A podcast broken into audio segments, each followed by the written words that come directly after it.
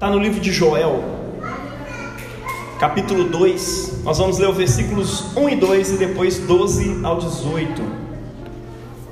Esperar um pouquinho para você acessar aí a sua Bíblia ou abrir a sua Bíblia de papel.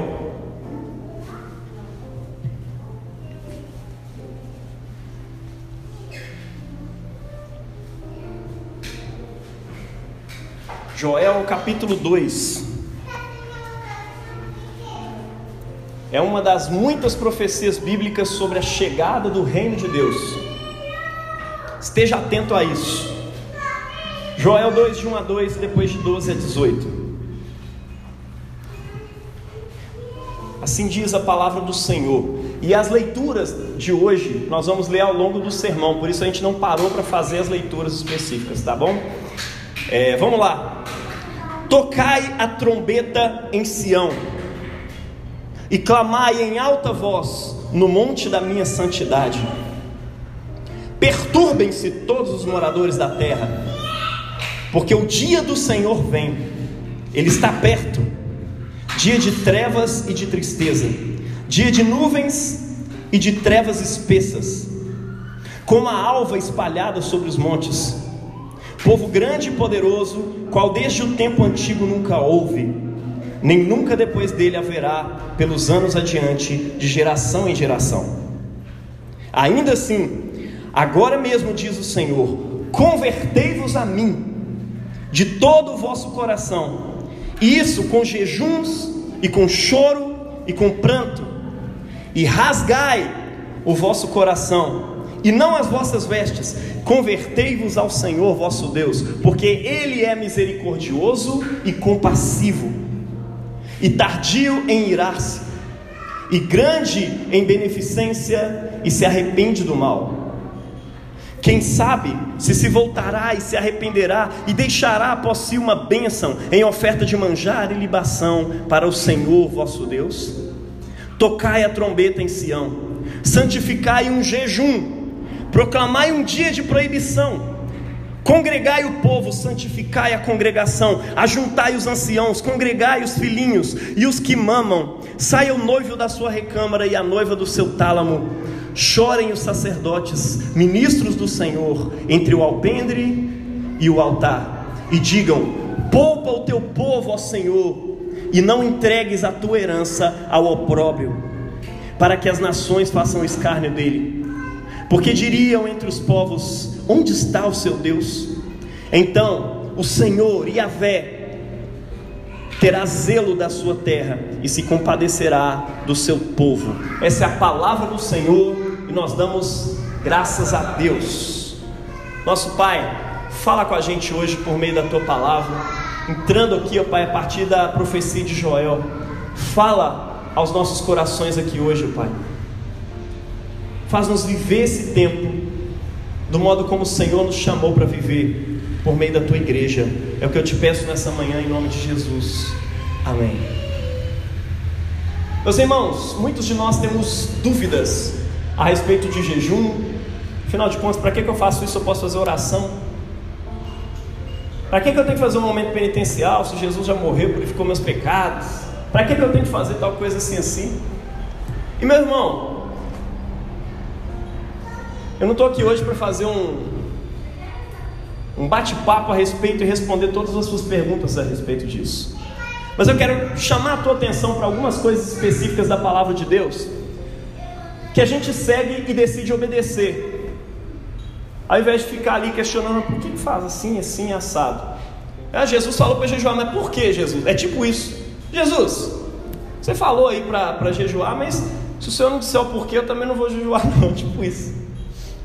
E você está falando com o Senhor, com o Rei dos Reis, com o Deus Todo-Poderoso que se encarnou, se tornou homem, habitou entre nós, cheio de graça e de verdade.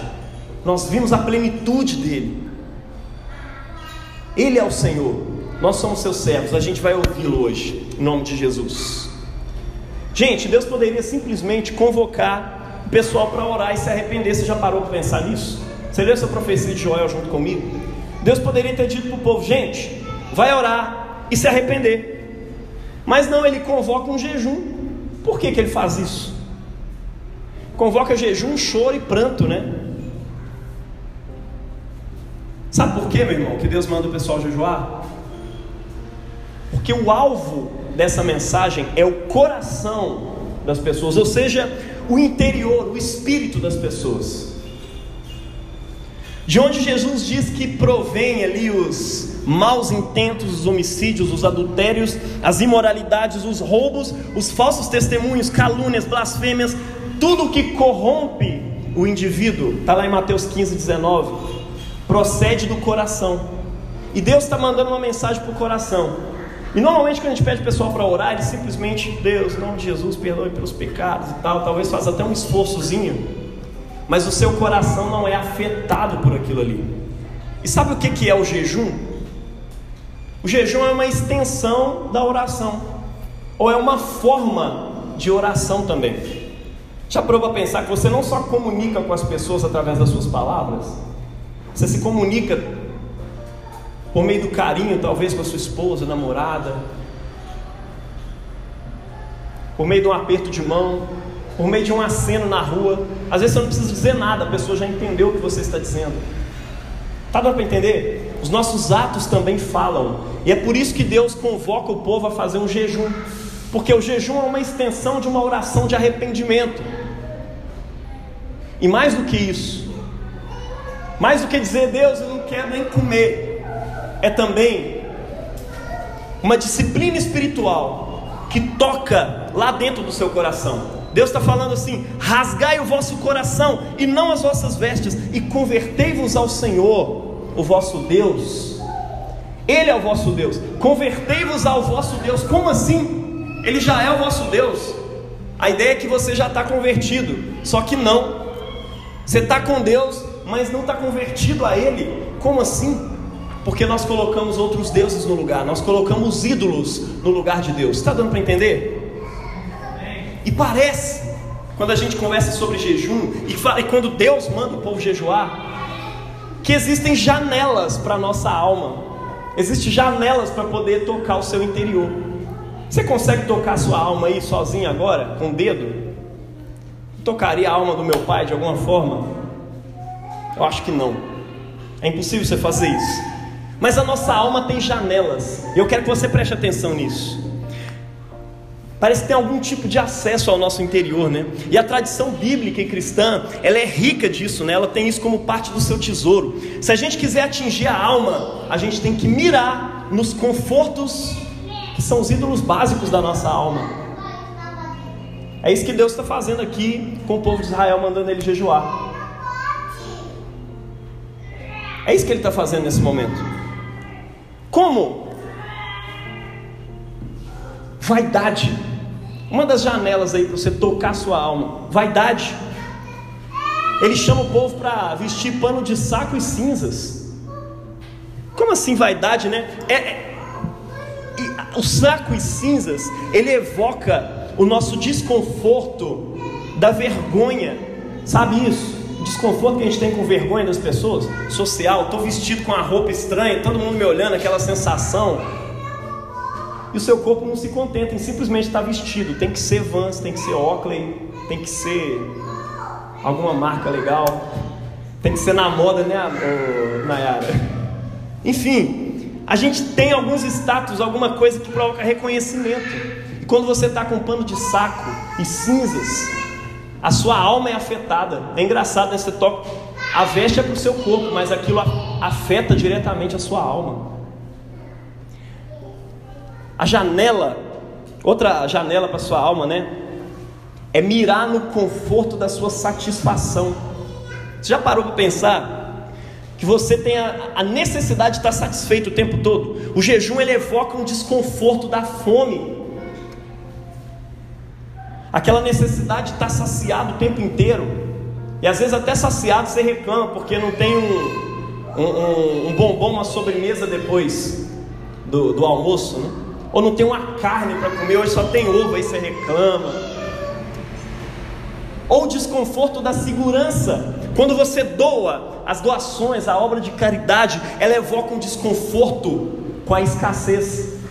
Você já parou para pensar nisso? A sensação de segurança material e financeira, de comer, de vestir, de beber. Você tem medo de que a sua reserva vai embora, e aí você fica ali.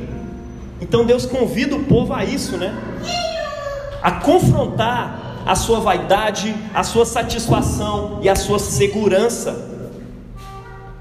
Deus está convidando o seu povo, em vista da chegada de uma coisa chamada nas profecias de o um grande dia do Senhor, ou seja, a chegada do reino de Deus. Ele está convidando o povo a olhar para o seu interior, a fim de se alinhar com o dia do Senhor, se alinhar com o reino de Deus, se alinhar com Deus e a Sua palavra. Mas eu tenho que dizer uma coisa: esse dia já chegou. Jesus, quando ele aparece, ele evoca essas profecias e diz: gente, o reino de Deus chegou. É agora, é comigo que ele acontece. Eu sou o Deus encarnado, é isso que ele estava dizendo. É claro que ninguém acredita nele logo de cara, mas de repente começa a ver ele pregando para um lado e para o outro, e de repente cura um aqui, cura outro ali, para a tempestade aqui. Ele fala, cara, ele tem poder sobre os demônios, sobre a, as enfermidades, sobre as forças da natureza. Quem é esse? E aí de repente as pessoas vão entendendo as pessoas vão percebendo quem ele é.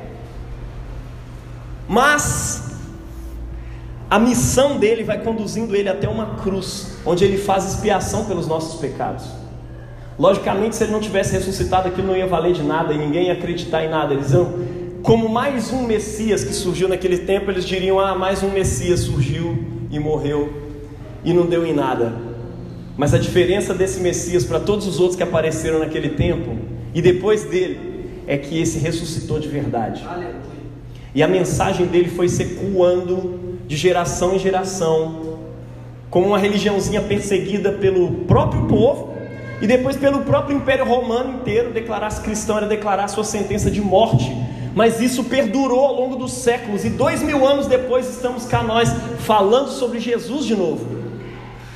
Meu irmão, não há outra possibilidade dessa mensagem ter sobrevivido todo esse tempo, debaixo de tanta perseguição. Hoje, aqui no Brasil, isso não é perseguido, não como era antigamente. Hoje você não faz ideia do que é essa perseguição, mas naquele tempo, meu irmão, era perseguição demais. E muitos dos nossos irmãos em vários lugares no mundo, especialmente no Oriente Médio, Ásia, estão sofrendo perseguição pesada e violenta por causa da fé cristã. Não pense você que isso era coisa antigamente. Não, é de hoje também. Em breve eu e você também vamos ser perseguidos, não duvide não. Tá? E essa fé perdurou esse tempo todo. Por quê? Porque é uma fé viva, meu irmão. Porque realmente Jesus ressuscitou. Aquelas pessoas não teriam morrido por causa de uma mentira. Eu morreria, talvez, tentando convencer alguém de uma verdade mas, cara, uma mentira não. Na última hora, quando a espada tivesse no meu pescoço, eu ia não, não, não, não, foi tudo mentira, foi mal, o corpo está ali, eu escondi e tal. Só que não, aqueles caras morreram. E não foi um só, foi todos. Exceto João que foi morrer de velho. Tá dando para entender? E pessoas que ouviram o testemunho deles também começaram a morrer por causa desse evangelho. Por que dar a vida por algo inventado? A Bíblia não foi inventada, meu irmão. Os evangelhos não são uma invenção. Se fossem, se fosse uma invenção para poder fazer as pessoas acreditar, eles teriam sido escritos de outro jeito. Teriam falado sobre o nascimento de um cara, filho de um rei, nasceu do palácio, poderoso. Não ia ter aquela história lá, a possibilidade de Maria, pô, de repente Maria parece grávida sem ter um o pai. O que está acontecendo? Aí de repente Jesus ressuscita e vai anunciar sua ressurreição para uma mulher que não tinha sequer valor como testemunha naquele tempo. Duas ou três testemunhas naquele tempo tinha que ser masculina. A testemunha feminina não prestava para nada naquele tempo. E mesmo assim ele ressuscita e anuncia para uma mulher. E os evangelhos têm coragem de relatar isso. Eles não teriam relatado uma coisa vergonhosa. Eles não teriam. Tá, não estou falando que isso é vergonhoso em si. Estou falando que era vergonhoso naquele tempo. É, eles não teriam se exposto a esse risco se eles estivessem tentando convencer as pessoas de uma mentira. Eles teriam falado: não, ele ressuscitou E lá as doze testemunhas, homens, viram ele, tal, não sei o que, anunciado, foi assim, assado, mas o evangelho não é feito desse jeito. Meu irmão, essa é a verdade de Deus. Então os discípulos olham para trás, para tudo que Jesus já tinha dito em vida e disse: Cara, se ele está vivo de novo depois da morte, significa que era verdade, ele morreu foi pelos nossos pecados. Então, glória a Deus. Por quê? Porque nós não estamos mais em nossos pecados. O Cordeiro de Deus foi sacrificado por nós. E se nós crermos nele, como ele disse, nós estamos resolvidos com Deus. Então os discípulos saíram anunciando isso com muita alegria. Gente, Jesus ressuscitou. Isso significa que nós vamos ressuscitar também e que a nova era prometida lá nos profetas já chegou, já começou a acontecer. Mas eu tenho que te dizer uma coisa, meu irmão. Para nós a cruz já resolveu tudo. É, foi ali que Jesus resolveu o problema com principados e potestades e tudo mais. Mas como um rei que conquista uma cidade, e antes de sentar no seu trono, né, ele convoca os seus embaixadores para anunciar o seu reinado ali. Um rei que, que vence ali um império, como o Império Romano, por exemplo. Ele, antes de sentar no trono, envia embaixadores para poder avisar em cada reino. Para quê? Para poder alinhar as expectativas, alinhar o coração das pessoas com as leis daquele rei que acabou de reinar sobre eles. Agora pense o rei de justiça que é Jesus. Ele não chega do nada com a voadora no pescoço. Ele enviou a sua igreja como embaixador, e essa é a nossa segunda leitura de hoje, né? Jesus nos convoca como embaixadores em seu nome, até o seu aparecimento, até o seu assentar-se no trono, a fim de que o mundo se reconcilie com Deus. O seu ministério se chama Ministério da Reconciliação. Vamos lá, 2 Coríntios 5, 20 até o 6, 2. Está dizendo o seguinte: se você quiser, só escute aí de sorte que somos embaixadores da parte de Cristo, como se Deus por nós rogasse. Rogamos, pois, da parte de Cristo, que vos reconcilieis com Deus. Essa é a mensagem eterna da igreja de Jesus. A gente vira para o mundo e diz: se reconcilie com Deus. Em breve ele vai se sentar no seu trono. Esteja alinhado com o reinado dele, porque o reino dele é um reino de justiça de verdade, de igualdade, fundado em misericórdia de verdade, e não na, na retribuição que as pessoas colocam por aí, no pagamento de dívidas. Esse é o único reino onde reina o perdão, onde pessoas podem perdoar a outra e serem misericordiosas com as outras, por quê? Porque essa é a lei do reino de Deus, é a lei régia para quem estava estudando aí o livro de Tiago. Aquele que não conheceu o pecado, Deus o fez pecado por nós, para que nele fôssemos feitos a justiça de Deus. E nós, cooperando também com ele, vos exortamos a que não recebais a graça de Deus em vão. Porque, porque diz a palavra: Ouvi-te em tempo aceitável e te socorri no dia da salvação. Eis que agora é o tempo aceitável, e eis que aqui e agora é o dia da salvação. 2 Coríntios. Meu irmão, esse agora é o tempo da salvação de Deus.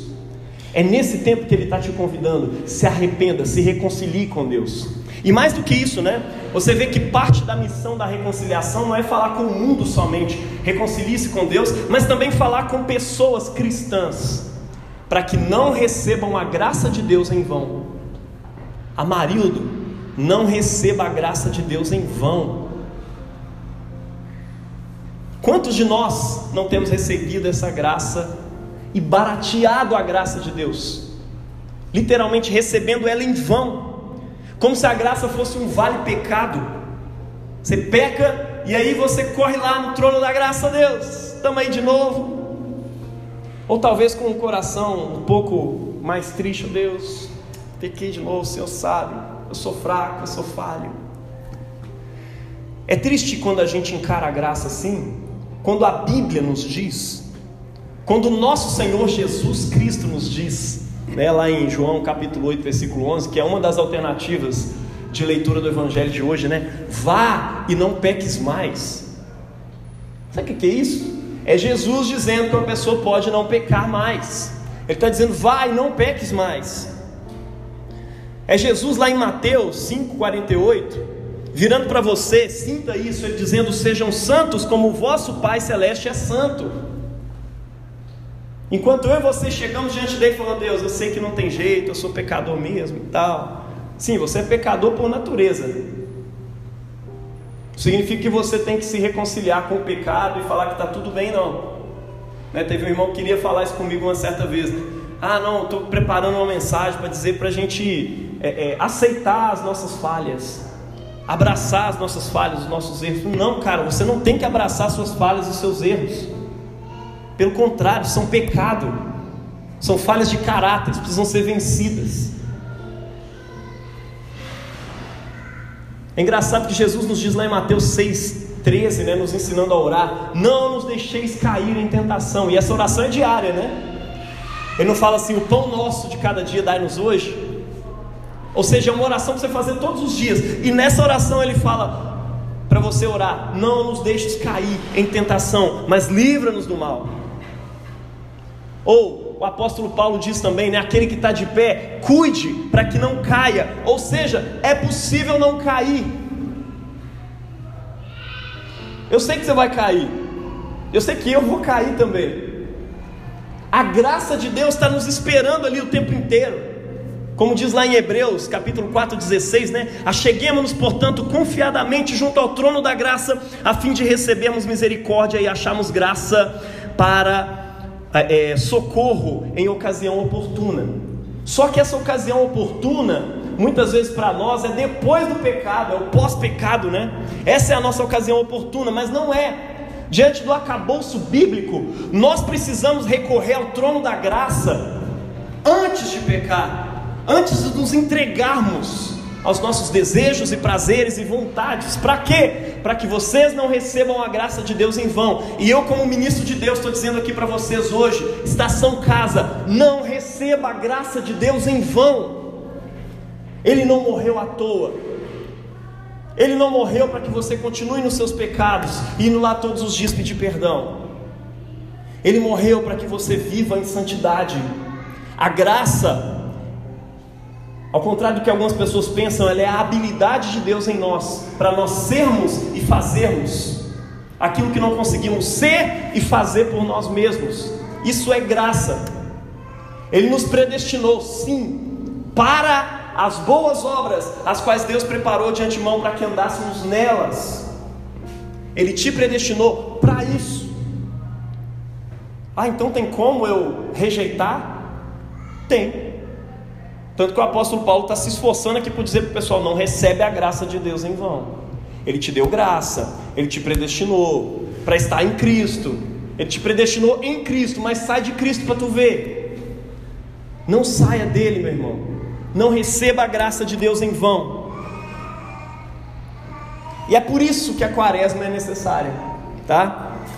Ela não é uma lei da igreja, e eu quero que você entenda muito bem isso. Nós não acreditamos na quaresma como um sacramento, não é uma lei da igreja, nem nada disso. Mas sem dúvida ela é uma rica tradição de sabedoria, que tem precedentes inclusive na tradição judaica. Você já ouviu falar do dia do Yom Kippur? Que louco isso, né? No décimo dia do mês, afligirás a tua alma e não trabalharás, pois neste dia a expiação será feita para te purificar. Perante Deus serás purificado de todos os seus pecados. Levíticos 23, 27.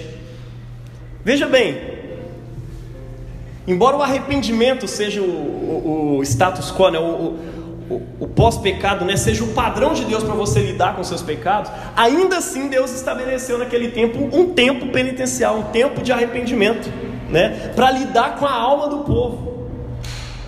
Tá dando para entender? A igreja faz isso desde os primórdios, meu irmão, através do rito de cinzas, né? que é inclusive anterior à própria quaresma. Antes de existir quaresma, tinha as cinzas. E o povo de Deus, da nova aliança, muita gente acha que não pode ter tradição, não pode ter rito e tudo mais. Meu irmão, se você viajasse no tempo e fosse parar na igreja primitiva, você ia ver coisa que deixaria você de cabelo em pé. Você que acha que a igreja nasceu ali quando Jesus ressuscitou, né, no Pentecostes ressuscitou em Lutero e depois veio parar aqui agora, né? Funcionava assim não. Foi não, irmão. A igreja tem uma tradição rica, milenar, Tem milhares de anos isso aí. Milhares, assim, dois mil anos. Já é milhares já. E para que eles faziam aquilo para se purificar, né? Não se purificar através das cinzas. A cinza não te purifica, pelo amor de Deus. Eles passavam cinza na cabeça como um memorial daquela chamada lá de Joel, da chamada de Jonas lá em Nínive, falando com o pessoal: gente, se arrependa no pó e na cinza. E o povo se veste de pano de saco e passa cinza sobre a cabeça e tudo mais como sinal de arrependimento. E a igreja de Jesus, como sinal de arrependimento, começou a fazer isso sempre antes da festa mais importante do ano, que é essa que eu estava exultando aqui enquanto eu falava com você, que é a festa da ressurreição de Jesus, a Páscoa. A Páscoa é a festa mais importante do ano.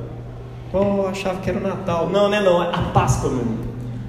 A Páscoa deveria ser celebrada por nós com muito mais ênfase, com muito mais vigor do que o Natal. Porque é ali que Jesus venceu, destronou os principados e potestades, aniquilando eles na cruz, e cravou os nossos pecados na cruz, e depois ressuscitou para a nossa justificação. E a ressurreição dele significa que eu e você também ressuscitaremos. A ressurreição dele significa a nossa vitória contra o pecado. A ressurreição dele significa a nossa vitória final sobre a morte também. Significa que o novo mundo prometido de Deus já começou a acontecer no corpo dele, começou a acontecer no teu espírito e em breve vai tomar toda a terra como um dilúvio. Tá dando para entender? É tipo um prepara-te a Israel para te encontrares com teu Deus. Né? Tá lá em Amós capítulo 4, versículo 12. Prepara-te, ó Israel, para encontrares com teu Deus. Quando você vai ter um encontro mais poderoso do que os outros, você se arruma, né? Está tá começando um namoro agora, passa um perfuminho, toma um banho, você não vai aparecer lá de qualquer jeito. É assim, na Páscoa nós vamos encarar Jesus ressurreto, meu irmão. E é por isso que a gente se prepara. E aí a igreja lá no século V pegou esse ritual das cinzas e passou para o início de um período chamado quaresma, né, de 40 dias. Tá vendo? Isso é, é parte da tradição. Não é que está lá na Bíblia, se você não fizer quaresma, você vai para o inferno. Não tem nada disso. Mas é uma riqueza de uma disciplina espiritual da igreja. Para quê? Para a gente fazer uma coisa que é essencial. Para a gente cumprir um princípio. Vocês lembram da mensagem de domingo? É, uma coisa é o método, outra coisa é o princípio. E qual que é o princípio aqui? Afligir o seu coração, preparar a sua alma e é uma coisa que você tem que aprender e estender por todo o ano. Mas tem gente que se não tivesse quaresma não fazia isso nem na quaresma. Então é por isso que a gente aflige a nossa alma, separa um tempo com o conselho da própria palavra de Deus, para que a gente possa se purificar. É um tempo de purificação, é um tempo penitencial. E o, o 40 tem um significado penitencial ao longo das escrituras, né? O dilúvio para purificar a terra durou 40 dias e 40 noites. A passagem do povo de Israel pelo deserto, né? Era para 40 dias, passou para 40 anos. Moisés no Monte Sinai para receber a lei fica lá 40 dias. Jesus para ser tentado no deserto. Assim como Adão foi tentado lá no jardim, Jesus é tentado no deserto e aquilo dura 40 dias, sendo tentado para ver se ele era realmente o filho de Deus. E o calendário cristão, meu irmão, ele não é feito só de celebrações bonitinhas, alegres, felizes como a Páscoa, o Natal, todo mundo dando presente um para o outro e tudo mais. Né? Você precisa de maturidade. A nossa vida espiritual precisa de tempos de introspecção. É um fechar para balanço, fraga. Empresas, comércio costumam fazer isso. Está fechado para balanço. Mas você vai fazer um fechamento para balanço interior. E aí a gente chega no Evangelho de hoje. O Evangelho é essas disciplinas espirituais da quaresma. As tradições cristãs que fazem isso, normalmente, né, luterana, ortodoxa, romana, anglicana, e hoje até os reformados têm feito isso também, alguns reformados é, é, têm aplicado nessa coisa do calendário cristão, guardado a quaresma e tudo mais, e entendendo que isso é um recurso, né, a fim da gente intensificar a nossa vigilância, lidar com a nossa alma, abandonar as comemorações, deixar de lado as festas, as guloseimas, os churrascos, as bebidas, que tanto satisfazem a nossa alma regalada, né, confortável, a fim de que nós tenhamos, nós não tenhamos recebido essa graça de Deus em vão. por que, que as pessoas não bebem? É porque eu não tenho problema com bebida, não. Eu preciso fazer isso na quaresma. Mas a questão é: a Bíblia fala que o vinho tem um propósito. Qual que é o propósito, de acordo com a palavra de Deus? Lá no Salmo 104, o vinho que alegra o coração do homem.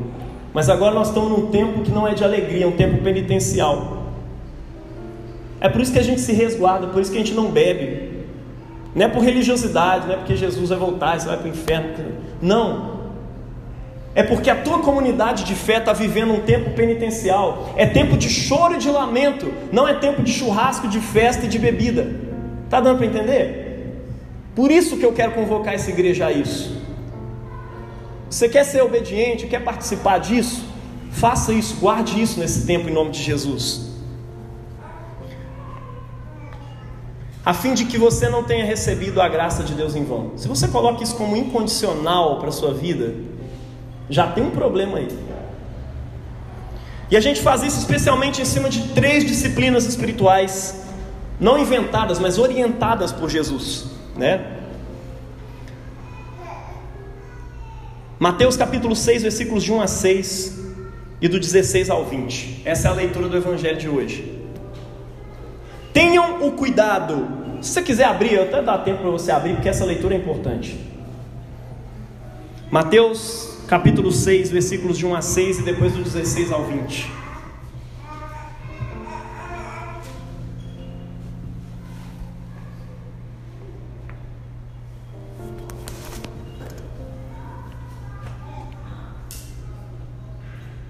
Esse é o Evangelho do Senhor. Mateus 6, de 1 a 6. Tenham cuidado de não praticar as suas obras de justiça, caridade, diante dos outros, para serem vistos por eles. Se fizerem isso, vocês não terão nenhuma recompensa do Pai Celestial. Porquanto, quando você der esmola, e eu vou enfatizar essa palavra aqui para você, quando você der esmola, não anuncie isso com trombetas, como fazem os hipócritas nas sinagogas e nas ruas, a fim de serem honrados pelos outros. Eu lhes garanto que eles já receberam a plena recompensa. Mas quando você der esmola, que a sua mão esquerda não saiba o que a sua direita está fazendo, de forma que você preste ajuda em segredo, e o seu pai que vê o que é feito em segredo o recompensará. Eu vou repetir isso para você. Jesus diz quando, não se.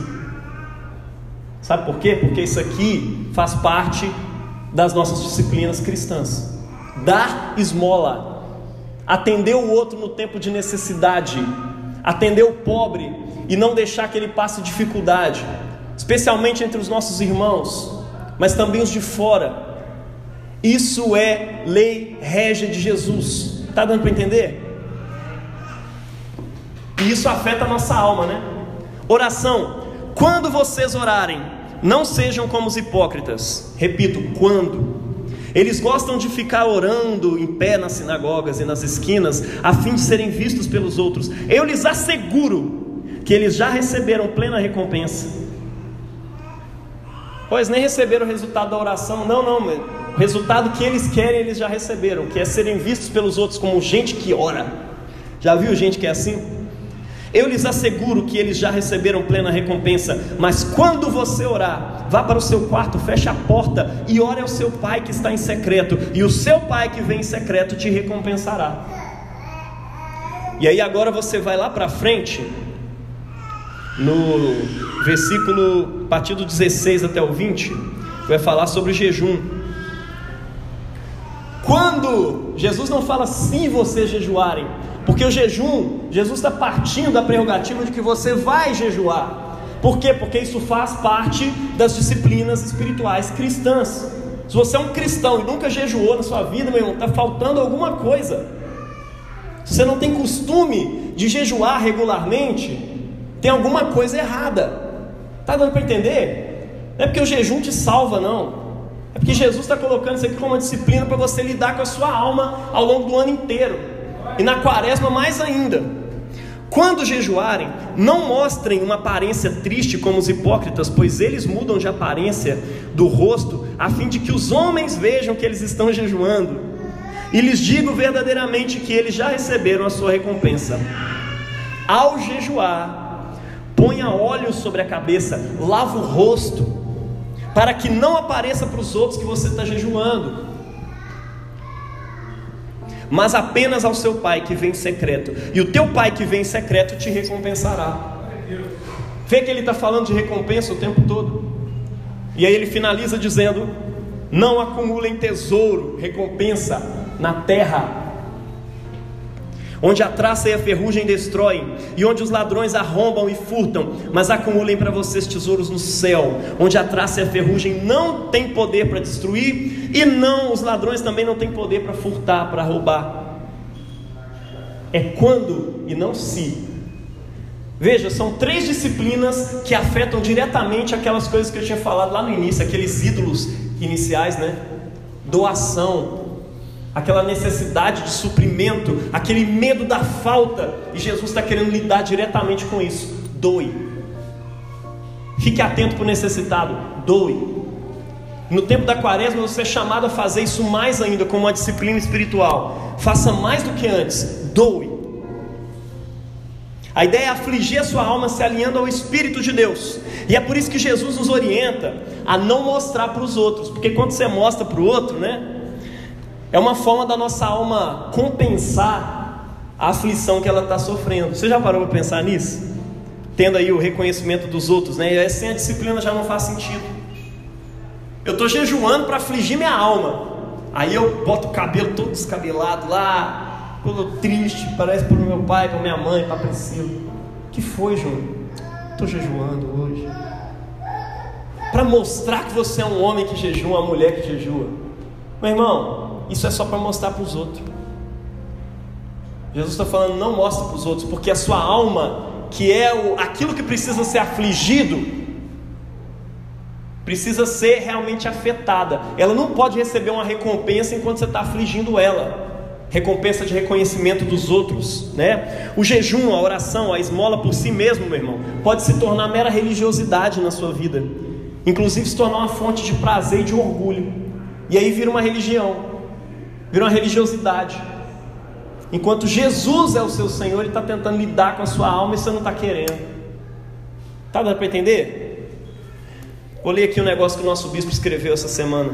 Essa semana não, está lá no nosso guia da, de devocional da quaresma, né? A religiosidade pode ser um ótimo esconderijo para sentimentos caídos de nosso coração. A verdadeira religião brota de um coração humilde, nós podemos estar fazendo a coisa certa pelos motivos errados. Quando fazemos isso, não alcançamos o alvo. É como se estivéssemos preparados para uma corrida e, ao som da largada, começássemos a correr na direção errada, no lado oposto. Estamos correndo, e é isso que faz uma corrida, mas nada adianta se isso não te levar para o ponto de chegada, para o alvo. O alvo das disciplinas espirituais não é você ficar aparecendo para os outros, é você afligir a sua alma e se purificar diante de Deus. Pensa aí nos ídolos que precisam ser confrontados dentro do seu coração. As orientações de Cristo vão na direção correta, meu irmão, dessas disciplinas. Elas ajudam você a se alinhar com o Espírito de Deus. Vamos praticar isso nesse tempo, aplicando nas diversas áreas da nossa vida. Eu quero que você pense isso hoje. Eu quero que você faça um momento de reflexão aí agora onde você está. Onde é que você está precisando doar seu dinheiro? O seu tempo, a sua atenção, o seu carinho, entre muitas outras coisas. Aonde você está precisando doar? Que vícios, que ídolos, né? Precisam ser vencidos dentro do seu coração. Que tipo de jejum você está precisando fazer? Além desse de não ficar se alegrando por meio do álcool, da bebida, aquela coisa toda. Mas que tipo de jejuns você está precisando fazer para afetar os ídolos dentro de você?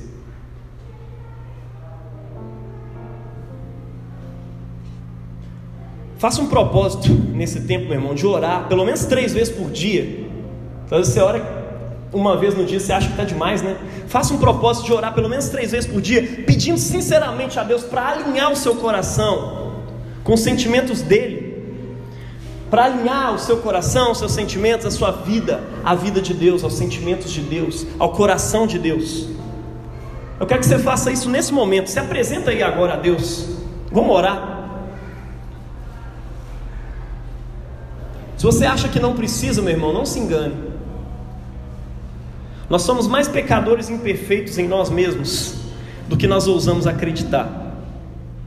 Mas ao mesmo tempo também nós somos mais amados e aceitos por Jesus Cristo do que jamais ousamos esperar.